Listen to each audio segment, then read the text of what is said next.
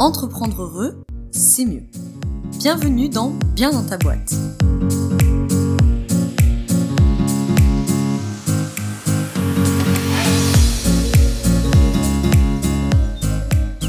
Bonjour Julie, merci de répondre à mes questions pour le podcast de Bien dans ta boîte. Je suis ravie de te retrouver aujourd'hui puisque tu vas nous parler de beaucoup de choses, tu vas nous parler d'entrepreneuriat, tu vas nous parler de ta marque, tu vas nous parler de ton entreprise. Alors sans plus attendre, je vais te laisser la parole. Est-ce que tu peux commencer par te présenter, toi, ton activité et ton parcours? Oui, bonjour Laura, merci de me recevoir. Euh, alors du coup, je suis Julie Terranova, la dirigeante de la marque de bijoux euh, Paris. Euh, on crée, fabrique et commercialise euh, tous nos bijoux qu'on aime voir porter au quotidien chez nos clientes. Donc ça, c'est pour la situation actuelle, on va dire. et donc, tu m'as demandé mon parcours. Ouais. Comment t'en es arrivé à ça? Alors mon parcours, donc moi j'étais pas forcément vouée à faire de l'entrepreneuriat. J'aime entreprendre, mais mais c'était pas du tout une vocation. à la base, j'aime créer. Donc, euh, moi, je, me suis consacrée euh, pendant mon temps libre à créer des choses, euh, toujours entretenir cette créativité. Mais pour mon parcours académique, on va dire, j'ai fait une école de commerce et donc j'ai atterri dans une grande entreprise en apprentissage, puis en CDI dès mon jeune âge, dès 22, de 22 à 24 ans, quoi. J'étais en entreprise. Et, euh, et puis, justement, je me suis très vite posé cette question de l'équilibre entre passion et, euh, et, travail, on va dire, puisque ma passion était de créer. Donc, je créais le soir, euh, je faisais des bijoux pour moi, mes copines, etc. Et puis, cette passion a pris beaucoup de place d'un coup. Et puis, j'ai décidé un jour d'inverser la tendance et de me dire, je vais passer ma journée à faire des bijoux, créer, etc. Et le soir, à prendre un petit boulot alimentaire pour gagner ma vie. Et euh, je pense que je serais plus heureuse comme ça. Je te la fais courte, mais voilà, j'ai eu ce déclic à un moment et donc euh, j'ai démissionné et bah, j'avais lancé ma marque un petit peu avant, mais je m'y suis consacrée à fond euh, il y a huit ans maintenant. Ok, bah, justement, tu me fais une bonne transition avec ma deuxième question. C'était comment tu décides de passer de ce que tu avais, c'est-à-dire de la création un peu homemade pour toi, pour tes amis, pour ta famille, etc., à euh, ok là vraiment je, je, je, veux en faire mon entreprise, je veux en faire mon métier. C'est c'est une question du coup de, de bonheur, d'épanouissement, c'est ça? Euh, oui, c'est une question d'arbitrer ce qui me, enfin moi à l'époque, ce qui me rend heureuse dans le quotidien. Donc, enfin, j'ai toujours eu un impératif de bonheur immédiat, on va dire. Euh, donc, euh, dans mon travail, au fur et à mesure, je sentais que ça m'épanouissait pas pleinement, que je, de plus en plus le matin, c'était difficile de me lever, d'aller au travail, et je voyais pas la perspective heureuse. Euh, enfin, je me disais pas après cet événement, bah, ça ira mieux. C'était juste, euh, ça me, me convenait pas. Et parallèlement, je, je me sentais vibrer euh, le soir quand je faisais mes bijoux ou quand j'avais l'occasion de, de, les voir porter sur des gens. Là, vraiment, ça me, ça me faisait vibrer. Donc, au début, j'ai lancé ça vraiment comme un hobby. J'avais pas énormément d'ambition par rapport à ce projet. C'était vraiment un projet personnel et passion, on va dire. Et puis ensuite, euh, c'est le temps qui a fait que c'est devenu un projet entrepreneurial, lucratif, euh, qui me permettait de vivre, etc. Mais au début, j'avais des ambitions modestes. Moi, je voulais juste faire ce qui me plaisait. Et j'avais un job alimentaire à côté, donc euh, je n'avais pas énormément de pression quoi, liée à ce projet. Ok, donc du coup il y a une espèce de switch de entre guillemets d'emploi du temps, c'est-à-dire que le temps qui était alloué à ton travail entre guillemets alimentaire va devenir le temps alloué à, à, ton, à la création et à ton entreprise et, euh, et vice versa. Donc du coup, euh, au-delà de ce changement entre guillemets euh, d'emploi du temps, j'imagine qu'il y a d'autres choses qui, qui changent parce qu'à partir de là, il faut créer une marque, il faut euh, lancer, j'imagine, des réseaux sociaux, il faut lancer l'activité. Donc comment tu comment tu amorces en fait cette mise en route dans l'entrepreneuriat? Euh, alors, enfin, à l'époque, il y a huit ans, c'était un peu les débuts d'Instagram. Donc, évidemment, j'étais sur Instagram, je montrais un peu mon quotidien, euh, de création de jeunes euh, créatrices. Donc, euh, je faisais des salons de créateurs, enfin, plein de choses comme ça. Donc, ça, ça a été très, très instinctif en fait à l'époque et, ça a été dès le début. comment je fais? Je crée un site internet, mais ça, je l'avais fait déjà quand j'étais en poste en entreprise, mais euh, je crée un site internet avec mes propres moyens. À l'époque, c'était WordPress, donc euh, je fais des photos sur moi, euh, je, fais une home page, quelques fiches produits, et puis, puis voilà. et puis, bah, je me débrouille pour gagner en visibilité, donc des pop-up stores, des ventes de créateurs, voilà. c'est comme ça que ça commence en fait. Ok. Et après, comment tu arrives à, l'étape de... Enfin, j'imagine qu'il y a un moment, en fait, où tu... Tout ça toute seule, c'est plus possible, j'imagine, de gérer la comme le marketing, le site, la création, machin. Donc, j'imagine que tu as recruté, enfin, je le sais puisque maintenant vous êtes en équipe, mais à un moment donné, tu décides de, de, recruter. À quel moment tu te dis, OK, bon, là, vraiment, je peux plus le faire toute seule Et qui t'a décidé de recruter en premier? Alors, euh, c'est vrai que j'ai été vite confrontée à produire euh, beaucoup de bijoux puisque j'ai eu des revendeurs assez tôt. Donc, euh, les revendeurs, ça induit euh, pas forcément énormément de chiffre d'affaires, mais en tout cas du volume en termes de nombre de pièces. Donc, ce que j'ai recruté en premier, c'était euh, des personnes pour, m'aider sur la production des bijoux. Donc là, j'ai recruté stagiaires et freelance. Et l'avantage d'avoir des freelances sur ce métier, c'est que elles avaient une expérience euh, qui était importante en atelier de fabrication et qu'elles m'ont elles-mêmes, enfin c'était très donnant-donnant, elles m'ont elles-mêmes appris un peu le métier de, fabriquer mhm. euh, des bijoux. Donc j'ai beaucoup appris avec elles et c'est vraiment les premiers euh, métiers que j'ai recrutés, c'était, c'était en fabrication, puis j'ai une stagiaire en communication, euh, et puis ensuite, très vite, euh, des freelances pour préparer les commandes. je me suis dit, euh, il faut que je délègue ce sur quoi j'ai le moins de valeur. Donc, je savais que comme j'avais pas fait d'école de bijoux à l'époque, en fabrication, je pouvais apprendre encore. faire des commandes, bon, bah, je ne le fais pas particulièrement bien. voilà, donc j'ai recruté sur ces types de postes, mais encore une fois, avec un risque moindre puisque, puisque je prenais des freelances en fonction des besoins. Quoi. Ouais, c'est vachement intéressant ce que tu dis parce que je trouve que ça rappelle. Euh, on avait reçu Romain Collignon sur ce podcast il y a, il y a quelques mois, euh, qui nous parlait de son fameux exercice sur la zone de génie, etc. Et euh, où justement il, il invite à, à commencer le recrutement par les zones où soit on est nul, soit les zones où on, on, sait faire mais où ça nous fait fondamentalement chier quoi. Et où, mmh. du coup bah là j'entends un peu ça finalement c'est ça a été de te dire bon ok il y a tout ça à faire où est-ce que moi j'ai vraiment de la plus-value et, euh, et quelles sont les, les, tâches bon qui doivent être faites mais sur lesquelles bon soit je m'ennuie soit je sais pas le faire ou pas assez bien quoi. Ouais. Oui puis il faut rester hyper euh, modeste aussi parce que euh, bah moi j'adorais faire des bijoux mais je savais très bien que j'avais pas l'expérience de personnes qui avaient fait euh, toute, euh, toute une formation euh, en bijouterie ou qui avaient 10 ans d'expérience en atelier. Voilà, même si c'est ce que j'aimais faire, je me disais, j'ai encore tellement à apprendre, donc il faut que je m'entoure de gens qui, savent mieux que moi. Quoi. Mmh. Oui, il faut toujours recruter meilleur que soi. Je sais plus où j'avais entendu ça. Votre absat aussi, je crois, qui avait dit ça. Mmh. Bon, donc en tout cas, euh, l'aventure continue. En juillet 2020, vous installez dans le Marais, à Paris, euh, qui est un, un, très beau quartier. J'imagine que l'enjeu est, est, de taille euh, de venir s'installer, déjà de s'installer tout court et en plus en centre de Paris. Quelles étaient tes peurs à ce moment-là, si tu en as eu? Quelles étaient tes peurs à ce moment-là et comment tu les as dépassées? Ah ouais, bah là c'était en, plein, en pleine période de trouble hein, parce que donc c'était juste après le premier confinement. Donc, euh, en fait, l'activité, euh, elle était florissante. D'année en année, mon chiffre d'affaires grandissait, etc. Et euh, en mars 2020, j'avais recruté ma première salariée, ce qui était déjà une grande prise de risque pour moi à l'époque, parce que j'avais admis que j'avais un besoin constant et que je me lançais dans une, entreprise, enfin une vraie, la construction d'une entreprise, alors qu'avant j'étais dans un projet personnel qui n'embarquait que moi à la limite. Donc mars 2020, j'accepte ce parcours-là. Et, euh, et, je recrute la première salariée. Et euh, courant euh, du confinement, je me dis, bon, il y a quand même pas mal de personnes qui gravitent autour du projet YAI. puis je commence à avoir des salariés. Il me faut un lieu attitré. Je peux plus être en arrière-boutique. enfin bon, bref, j'étais un peu en mode bricolage avant. donc, je m'engage sur un bail commercial avec une boutique dans le Marais et au premier étage des bureaux. Ok.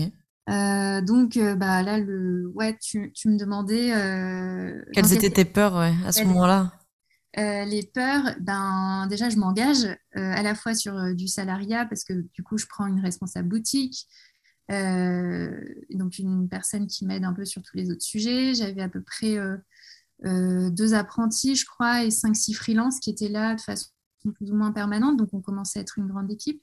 Et euh, en plus, c'était période euh, Covid, etc. Donc, moi, je me lance dans du retail. Euh, bon, est-ce vraiment une bonne idée? Mais à l'époque, je ne sais pas, j'étais quand même plutôt sereine sur ces sujets-là. Je me disais juste, bah, il faut que je réussisse à, construire mon organisation, à embarquer tout ce petit monde autour du projet. Quoi. C'était plus ça, en fait, ma crainte, construire une équipe. voilà. Après, au-delà de ça, oui, il y a les craintes financières. Voilà, quand on s'engage sur des salaires, sur un loyer, ça commence à, peser un petit peu dans la charge mentale. Mais je sentais que c'était nécessaire pour aller plus loin. J'avais décidé d'aller plus loin, en tout cas. Donc, j'ai accepté cette nouvelle nouvelle charge, on va dire. Ouais, en t'écoutant, ça me fait penser. Euh, est-ce que tu, dirais qu'il y a une notion d'intuition un peu dans, ces choix? Ouais, tout à fait. Je pense que moi, j'ai toujours euh, sauté dans le vide, mais à des moments où je le sentais hyper bien. Et euh, avec du recul, je me dis, ah oui, c'était une vraie prise de risque, mais en fait, sur le moment, je voyais pas comment ça pouvait se faire autrement. Ça m'était très naturel, en fait. Je me disais, ah bah, j'ai décidé d'avoir une équipe, il me faut un lieu, donc voici le lieu. Bon, bah, il y a une boutique, donc faisons une boutique. Et même euh, pour te dire, sur la boutique, je ne savais pas du tout euh, comment faire une boutique. Et à l'époque, je suivais sur Instagram euh, une personne qui faisait de la peinture et que j'aimais beaucoup. Et donc, pendant le confinement, je lui dis Ah, super beau ce que tu fais en peinture, j'adore. Elle me dit Ah, mais moi, je suis architecte d'intérieur, donc si jamais tu as des besoins, n'hésite pas. Et donc, je dis Bah ouais, j'ai pris un bail et d'ailleurs, je ne sais pas quoi y faire. Donc, si tu peux m'aider à faire une boutique, ça serait top. Et en fait, euh, il s'est trouvé que c'était un partenariat euh, super avec Fanny Ménoré, qui est euh, mon archi aujourd'hui dans tous nos projets retail et qui avait 15 ans d'expérience chez Deptio en retail. Enfin, donc c'était la partenaire idéale et on a hyper accroché, mais c'est vraiment le fruit du hasard, au bon moment, le bon petit message qui fait que on a construit ce partenariat. Donc c'est assez fou. Ouais, c'est que finalement, tu as, une espèce d'intuition que ça doit se faire comme ça et en même temps la, la vie si je puis dire te donne raison puisqu'elle te enfin à, t'écouter ça a l'air relativement facile t'as trouvé le local facilement et puis bam il y a cet architecte qui débarque dans ta vie et comme si euh, clac clac clac euh, les portes s'étaient ouvertes devant toi quoi ouais les étoiles s'alignent un peu quoi ouais je pense que c'est de l'instinct et puis euh, du coup savoir saisir les opportunités enfin ou provoquer les opportunités on sait jamais mais en tout cas être très open pour que tout s'aligne au bon moment. Quoi. Et, et peut-être pour ceux qui nous écoutent, euh, ils peuvent se, se demander, mais, ok, c'est super, mais euh, comment je fais pour la suivre cette intuition quand, quand on a le mental qui vient aussi parasiter pour dire oh, oh, mais euh, euh c'est risqué ton affaire machin. Est-ce que bon, est-ce que toi t'as as vécu ça ou est-ce qu'en fait quand t'as cette intuition, le mental il vient même pas t'enquiquiner ou est-ce que bon t'as quand même été parasité par par des pensées anxieuses? Et en quel cas qu'est-ce que tu aurais à conseiller peut-être à ceux qui nous écoutent et qui ont du mal à écouter cette intuition? Ouais, bah en fait, quand il y a de l'anxiété, c'est que c'est euh, pas forcément le bon choix déjà. Parce que euh, quand on sent que c'est le bon choix, en général, on n'est pas très anxieux. On est assez euh, serein et sûr de soi. Après, moi, j'ai toujours essayé de me recentrer à chaque étape de l'aventure entrepreneuriale sur qu'est-ce qui me rend heureuse, de quoi j'ai vraiment envie à ce moment-là et est-ce que les décisions que je prends participent à l'accomplissement de mon bonheur, on va dire. Mais même par écrit, hein, moi je prends un carnet, je me dis voilà où je suis, voilà ce qui me rend heureuse, voilà ce qui me fatigue ou qui nuit à mon bonheur, euh, où je vais, quoi, et est-ce que ça participe à m'amener dans le bon chemin ou pas. Et euh, en fait, rien que de l'écrire, ça, rend des choses très évidentes. Mmh.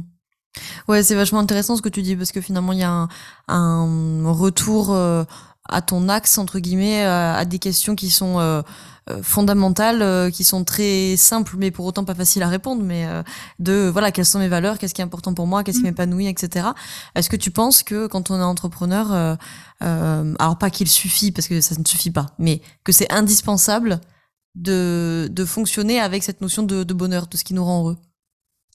Alors pour moi, oui, parce que comme je te disais, j'avais pas une vocation d'entrepreneur. Quand j'étais jeune, je me suis jamais dit je vais être entrepreneur. Donc, euh, si je suis entrepreneur aujourd'hui, c'est pour accomplir ma passion. Donc, en fait, préserver ma passion, c'est indispensable dans mon projet entrepreneurial et je m'assure à chaque instant que tout ce que je fais participe à, à asseoir ou accomplir ma passion. Et, euh, et, je pense que c'est vraiment indispensable parce que le quotidien d'un entrepreneur, il est, dur quand même. Il est fait de, décisions difficiles, de charges, euh, d'une énorme charge euh, mentale ou une énorme responsabilité quand tu commences à avoir des salariés, etc.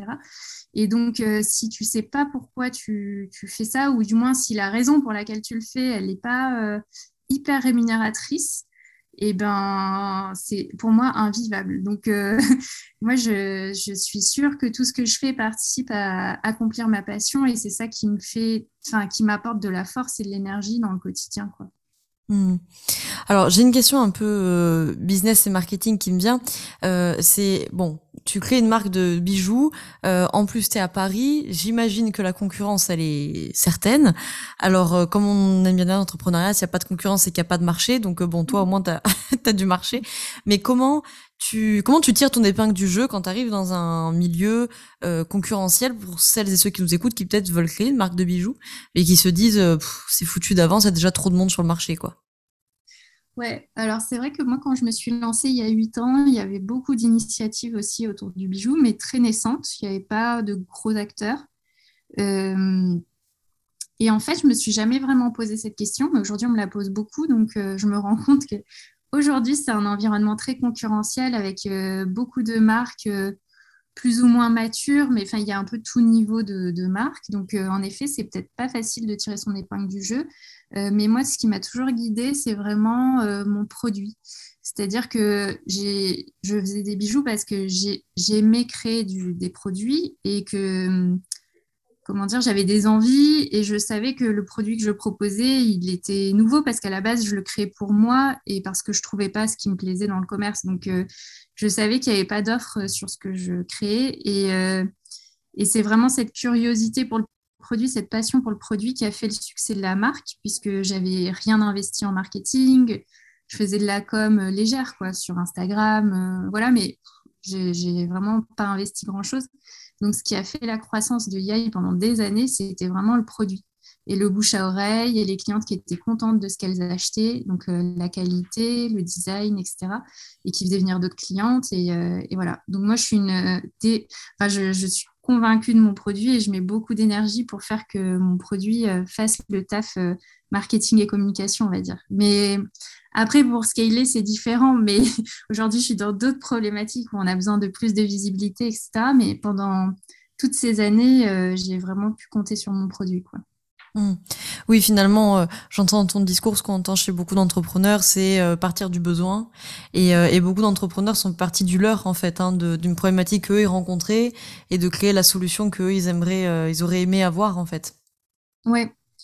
Oui, bah au moins c'est une démarche authentique. Moi, je crois aussi que nos clientes, elles, elles adhèrent à la marque parce qu'on a une démarche très authentique, qu'on leur ment pas, qu'on est vraiment passionné du bijou. Enfin, toutes les toutes les équipes au sein d'IA, que ce soit la création, la fabrication, la commercialisation, tout le monde est passionné et, euh, adhère en fait au produit et à la mission de l'entreprise. Et, je pense que c'est important d'avoir cette démarche très authentique pour, euh, faire un succès. Alors, tu as parlé il y, a, quelques secondes de scalabilité. Euh, alors écoute, la question suivante, elle est à peu près liée à ça, donc je vais, je la modifier un peu. Je comptais te demander que euh, sur la page euh, Notre Histoire, là de ton site, on, on, voit bien les différentes étapes en fait que, que tu as vécues avec ta marque. Ma question initiale, c'était comment on passe d'une étape à l'autre sans se planter. Mais finalement, ça peut rejoindre la question de la scalabilité, c'est-à-dire qu'aujourd'hui, bah, tu es sur d'autres problématiques. Mm-hmm. Euh, comment tu abordes, quelles sont ces nouvelles problématiques et, euh, et comment tu gères maintenant ce, bah, cette nouvelle étape et, et, passer à la suivante sans te planter, quoi?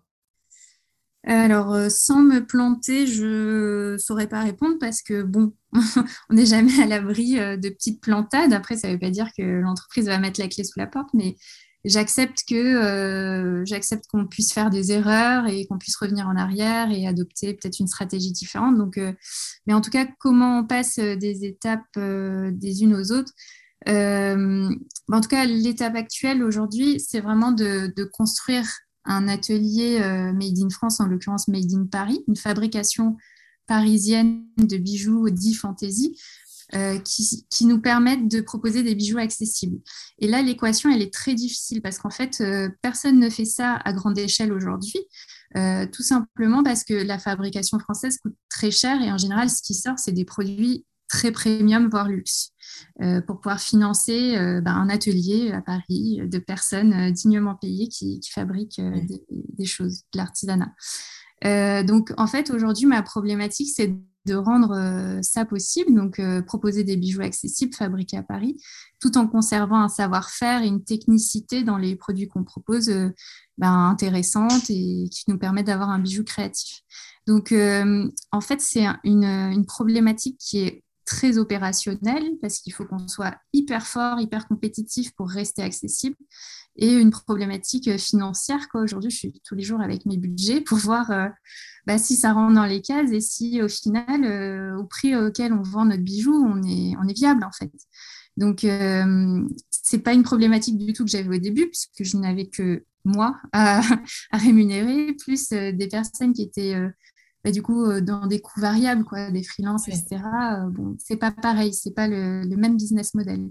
Aujourd'hui, on s'attaque à vraiment euh, innover sur un business model qui n'existe pas, qui n'existe pas. Donc, c'est vraiment une autre dimension du business et comment on fait pour ne pas se planter. Ben, on travaille dur, en équipe surtout parce que c'est sûr que le succès ne viendra pas enfin c'est pas moi dans ma tête qui vais résoudre l'équation c'est vraiment un travail d'équipe au quotidien, c'est vraiment un travail de management pour euh, embarquer tout le monde et avoir une transparence telle que tout le monde se rende compte de l'enjeu euh, de leur euh, travail au quotidien, qu'ils aient envie de travailler aussi dur que, que moi, par exemple, pour, pour accomplir ces défis. Et c'est vraiment ça l'enjeu aujourd'hui. Donc, je ne sais pas si ça répond à ta question, mais je peux... Ça, ça répond à ma question et ça m'en amène une autre, c'est Comment tu as travaillé sur, euh, sur ton mindset, entre guillemets, pour arriver à, à investir l'argent, à recruter, à tout ce que tu es en train de gérer en ce moment? Parce que comme tu l'as dit, toi, tu pas dans une vocation d'entrepreneuriat. Bon, tu as quand même fait une école de commerce, mais bon, je veux dire, tu étais a priori destiné à bosser en entreprise, etc. Donc j'imagine que tu as dû rencontrer quand même des, des peurs, des freins, des croyances, etc. Comment tu as fait pour euh, travailler là-dessus, arriver à investir, à recruter et à, à passer toutes ces étapes-là? Euh, alors, des bonnes rencontres, encore une fois. Euh, donc, quand je me posais un peu ces questions de business model, de comment je vais faire pour gérer une prod, euh, alors que je n'avais pas de système d'information, je n'avais pas les moyens de me payer un système d'information euh, bah, déjà euh, existants sur le marché, etc. J'ai cherché euh, par moi-même bah, comment faire un truc un petit peu maison. C'était compliqué. J'écoutais des podcasts à l'époque et dans un des podcasts que j'écoutais, j'entends intervenir Seb, euh, qui est aujourd'hui euh, mon associé et, euh, qui est investisseur par ailleurs dans d'autres marques de lifestyle et qui parle justement d'un système d'information qui permet de gérer la croissance, gérer la prod, etc. et qui l'implémente dans les marques dans lesquelles il investit. Donc je me dis, ah bah incroyable, c'est exactement mon besoin actuel. je vais le contacter. Euh, parce que je savais qu'en fait, passer à l'étape supérieure, ça passait par là. C'est pour ça que je parle du système d'information. Euh, je, savais que c'était limitant dans ma croissance, que je ne pourrais pas aller plus loin si je n'étais pas capable de dire euh, combien j'ai besoin de matières premières pour fabriquer mmh. combien de bijoux et combien j'en vends. Bref, voilà. Donc, j'avais identifié ce besoin et donc j'entends Seb parler de ça et je le contacte sur LinkedIn, donc sortie du confinement. Et je lui explique ça et euh, il me dit ah ben très bien si tu veux on s'appelle on peut en parler. Et euh, pendant six mois on a travaillé ensemble sur ça. Et de fil en aiguille il me dit euh, que ça pourrait l'intéresser d'investir, pourquoi pas de s'impliquer dans mon projet, etc. Et donc ça c'est la rencontre qui m'a fait passer à l'étape supérieure et qui m'a guidée aussi dans tous les choix que j'ai pu faire, notamment de passer de 3 à 26 salariés en un an. Euh, enfin, évidemment, ce n'est pas quelque chose que j'aurais pu euh, supporter seule. Euh, j'avais besoin un peu d'un mentor quoi, sur le sujet. Et, moi, en tout cas, c'est comme ça que j'ai pu, pu grandir et faire face aux nouvelles problématiques. C'est en, en, me faisant accompagner. Quoi. Oui, j'allais te poser la question, tu as déjà répondu en partie, mais tu penses que voilà, tu n'aurais pas pu développer la boîte comme ça si tu étais restée toute seule à la direction? Bah, j'aurais eu, euh, je me serais posé beaucoup de questions euh, sans réponse. Enfin, j'aurais cherché d'autres personnes pour y répondre, mais euh, celle, ça aurait été vraiment compliqué. Je pense que j'aurais de toute façon cherché quelqu'un avec qui m'associer ou de qui être très proche pour pouvoir prendre les meilleures décisions, pas seule, quoi. Parce que ça implique après beaucoup de choses, justement, comme tu dis, de l'investissement c'est beaucoup d'argent, c'est tu recrutes des gens dans un projet, euh, donc euh, tu te dois d'être clair et de, savoir, euh, de leur dire dans quoi ils s'embarquent. voilà, donc c'est une responsabilité. Donc c'est sûr que j'aurais cherché quelqu'un pour, pour le faire avec moi.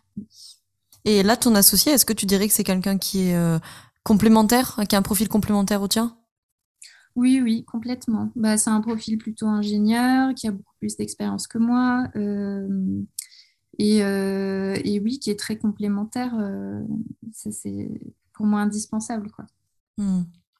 Alors j'ai une question euh, qui est un peu plus euh, large et qui concerne l'entrepreneuriat en général. Si tu pouvais donner euh, trois conseils aux entrepreneurs qui nous écoutent là, maintenant, qu'est-ce que tu pourrais leur, leur conseiller? Trois conseils. Bah, le premier, c'est forcément de bien identifier la raison pour laquelle on se lance dans un projet entrepreneurial.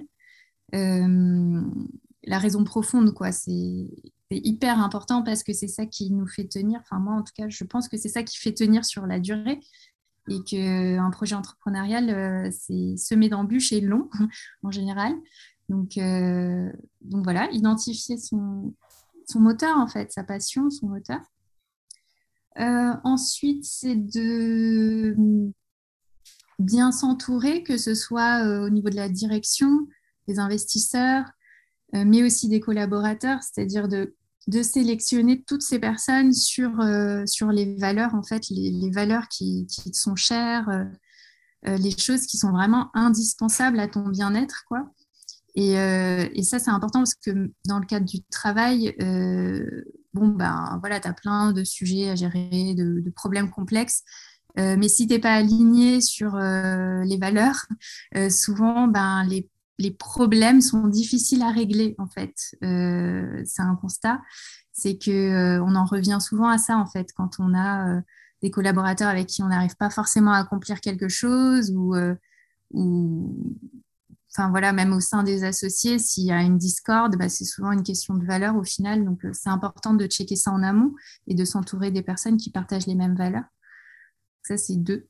et trois, qu'est-ce que ça peut être? Euh, pas hésiter à euh, se faire accompagner, enfin, à identifier en effet les, domaines de compétences où tu n'es pas bon, où tu dois progresser et vraiment euh, appeler à l'aide, on va dire, enfin, ne pas hésiter à dire, bah, en fait, là, j'ai vraiment besoin d'aide sur ça et, et, trouver bah, les bonnes personnes pour, se former, pour être accompagné, pour prendre les bonnes décisions. Parce que euh, souvent on a tendance à vouloir tout gérer ou enfin on se dit qu'on doit tout gérer parce qu'on est entrepreneur ou dirigeant mais en fait euh, pas du tout la responsabilité d'un dirigeant c'est vraiment euh, aussi être hyper modeste et humble sur, sur ses compétences et savoir faire appel à des gens quand bah, tu n'as pas les compétences. Quoi. Hmm. Donc voilà, ce serait ça mes trois conseils. Ok, trop bien. Et alors, à l'inverse, est-ce qu'on peut te demander un truc à ne surtout pas faire quand on est entrepreneur? Euh, surtout pas faire. Franchement, je sais pas. C'est pas facile mes questions. Ouais, surtout pas faire. Bah, surtout pas faire un truc dont tu n'es pas convaincu, en fait, parce que. Ou un truc que tu peux regretter, tu veux faire une concession vraiment fondamentale, pareil, sur des valeurs, genre, bon, ok, ça correspond pas à mes valeurs, mais là, il y a vraiment besoin, c'est urgent, je dois vraiment prendre cette décision, je le fais. En fait, non, parce que bah, tu es sûr que ça va te retourner, ça va te revenir à un moment ou à un mm. autre et que tu vas le regretter. Quoi. Je pense, euh, ouais, vraiment s'écouter et faire que des choses qu'on ne peut pas regretter parce qu'on on sait pourquoi on a pris la décision et qu'on est aligné euh, sur, sur ce pourquoi on a pris cette décision. Enfin voilà. parce qu'après, les, les, casseroles, les trucs comme ça, enfin moi, c'est mon angoisse. J'essaye toujours de faire au mieux pour me dire ok, c'était difficile, c'était, enfin voilà, cette discussion, elle n'était pas facile, mais je ne peux pas me reprocher de ne pas avoir été honnête ou de ne pas, euh, enfin voilà, j'ai dit les choses, j'ai agi pour le bien de l'entreprise, euh, j'ai essayé de préserver euh, bah, les intérêts ou la sensibilité des gens, mais j'ai dit les choses et j'ai fait ce qu'il y avait de bien et et je pourrais jamais me le reprocher. C'est un peu ça, quoi, je dirais. Il y a un truc qui, qui me vient en t'écoutant, c'est que tu parles beaucoup de, l'importance des valeurs, à très juste titre, de savoir pourquoi on le fait, etc., de trouver les, les raisons profondes pour pas les perdre de vue et, pouvoir aussi se raccrocher à ça en termes de, de, de, levier de motivation quand on a des moments un peu de, de down. Mais il y a un truc aussi qui me vient, c'est la question des croyances. Euh, on en a parlé un tout petit peu tout à l'heure quand, quand tu as parlé de mindset, mais est-ce que toi, dans les, les, les huit dernières années, il y a eu des moments où peut-être tu étais convaincu de ce que tu faisais, tu avais une bonne intuition, tu étais aligné avec tes valeurs, euh, machin, mais euh, dans le développement de la boîte, tu as senti que toi, tu avais des, des croyances limitantes, comme on dit, ou des croyances irréalistes qui te freinaient, je sais pas, en matière de d'argent ou de confiance en soi ou tu vois quelque chose qui relèverait plus du domaine mental entre guillemets que que ce que tu as évoqué jusqu'ici? Ouais, il y a des moments, bah, par exemple, quand, quand j'ai décidé de m'associer, donc ouvrir mon capital, j'étais persuadée que j'avais pas besoin d'argent parce que ma boîte elle était rentable depuis six ans, j'avais jamais eu de problème de trésorerie. Euh, je me suis dit bah je vois pas pourquoi j'en aurais demain. Euh, moi j'ai pas besoin d'argent donc je me sentais hyper euh, forte en fait dans cette négociation parce que en fait je cherchais pas de l'argent et j'étais face à un investisseur qui, était prêt à mettre de l'argent mais moi c'est pas ce que je recherchais. Je recherchais vraiment un partenaire et donc je disais tout le temps non mais moi de toute façon je m'en fiche j'ai pas besoin d'argent. Et euh, il, me disait tout le temps, oui, mais tu vas voir la croissance, etc. Et, euh, et bah, sais pas, c'était une sorte de croyance parce que j'avais jamais rencontré ce problème-là et j'avais fait des BP, mais pas suffisamment fin, pas suffisamment mois le mois, pas des plans de trésorerie très euh, élaborés. Et euh, du coup, bah, j'avais pas cette visibilité. Et euh, bah voilà, je te le donne en mille, j'ai eu besoin d'argent six mois plus tard, quoi. Parce qu'en effet, la croissance, tu recrutes des gens, euh, tu constitues un petit stock, etc. Bah, ça, bouffe ta trésor et, voilà. Et là, je me suis dit, bah, si j'avais été hyper têtue, euh, j'avais pas écouté, ben, je serais quand même allée dans le mur parce que bah, j'avais besoin de cet argent, quoi, au final, mais je le, je le voyais pas et j'y croyais pas, en fait. Mmh. Comment tu, est-ce que là aussi c'est de l'intuition Comment tu t'as, su ou senti que les personnes en l'occurrence qui t'ont conseillé, il fallait les, écouter Parce que généralement quand on est entrepreneur et qu'on a ce genre de problématique, on entend 25 euh, conseils et c'est 25 conseils différents de 25 personnes différentes. Et des fois pour ceux qui nous écoutent, pas toujours simple de savoir à qui euh, euh s'en remettre en fait. Comment tu comment tu sens, comment tu sais que là il faut il faut lui faire confiance? Bah, c'est encore, euh, j'en reviens aux valeurs, mais c'est encore une histoire de personne en fait, au-delà de l'expérience, au-delà du statut ou du rôle de la personne que tu as en face de toi, c'est comment tu sens la personne. Est-ce que tu sens que vous avez des valeurs alignées, des objectifs alignés, euh, oui ou non? Et si tu as des objectifs et des valeurs alignées, tu peux faire confiance parce que bah forcément, ce qu'elle te conseille va dans ton sens puisque vous avez les mêmes objectifs.